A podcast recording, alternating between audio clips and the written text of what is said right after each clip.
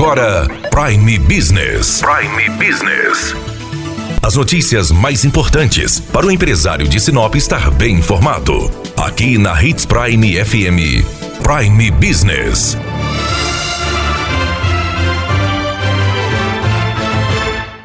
Dois mil e vinte é um ano de eleições. Está programado eleições para prefeitos e vereadores em outubro. Por enquanto, a pandemia não interferiu nestas eleições. Por isso, o prazo para alistamento eleitoral, transferência, revisão e regularização termina no próximo dia 6 de maio, quarta-feira. Para falar sobre esse assunto, conversamos com Sueli Shimada Ueda, representando a Corregedoria Eleitoral do TRE. De acordo com a resolução do TSE, número 23601, que estabelece o cronograma operacional do cadastro eleitoral para as eleições de 2020, dia 6 de maio é o último dia para o eleitor requerer operações de alistamento, transferência e revisão de sua inscrição eleitoral.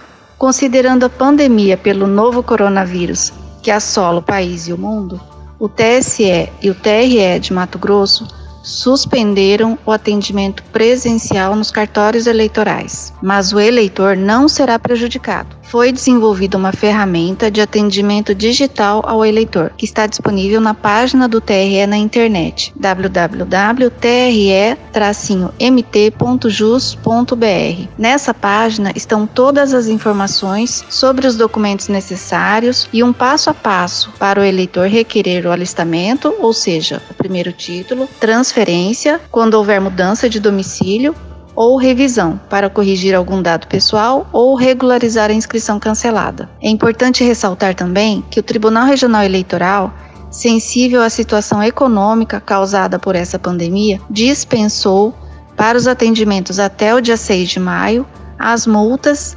decorrentes de ausência às urnas. O eleitor que não souber a situação de seu título pode consultar no site do TRE. Se estiver regular, não precisa procurar o atendimento emergencial neste momento. Basta comparecer no dia 4 de outubro em sua sessão eleitoral para exercer seu direito ao voto. Muito obrigado, Sueli. Daniela Melhorança, trazendo o que há de melhor em Sinop para você, empresário.